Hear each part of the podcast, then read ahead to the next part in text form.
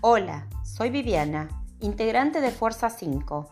Me voy a encargar de enseñarte cuáles son las diferencias entre grupos y equipos, ya que no es lo mismo. Entonces, ¿qué diferencia habría entre un grupo de trabajo y un equipo de trabajo?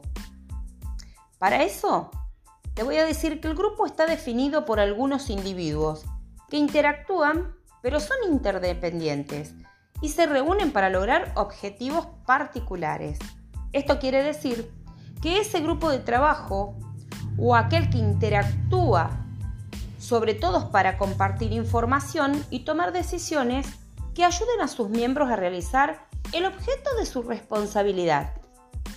Los grupos de trabajo no tienen necesidad u oportunidad de involucrarse en el trabajo colectivo, que requiere un esfuerzo conjunto, y su rendimiento estaría sumado a la contribución individual de cada integrante. No existe una sinergia positiva que genere un nivel de rendimiento conjunto, que sea mayor a los aportes que puede brindar la misma. En cambio, el equipo de trabajo genera una sinergia positiva a través de un esfuerzo que está coordinado. Esos esfuerzos son los individuos dando como resultado un nivel de rendimiento superior a la suma de los aportes individuales. Las organizaciones en este momento reestructuran sus procesos de trabajo alrededor de los equipos y la administración busca esa sinergia positiva porque permite que en las organizaciones se incremente el desempeño. El uso extenso de los equipos crea el potencial para que cada organización genere más resultados sin aumentar insumo.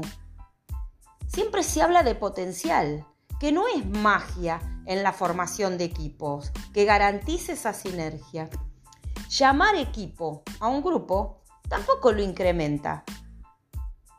Para obtener un incremento de desempeño organizacional por medio del uso de equipos se necesitará tener una meta que el equipo de trabajo lo hace con un desempeño colectivo. Tener sinergia positiva, responsabilidad individual y mutualista. Aptitudes complementarias. Si te interesó el tema, seguinos para más episodios.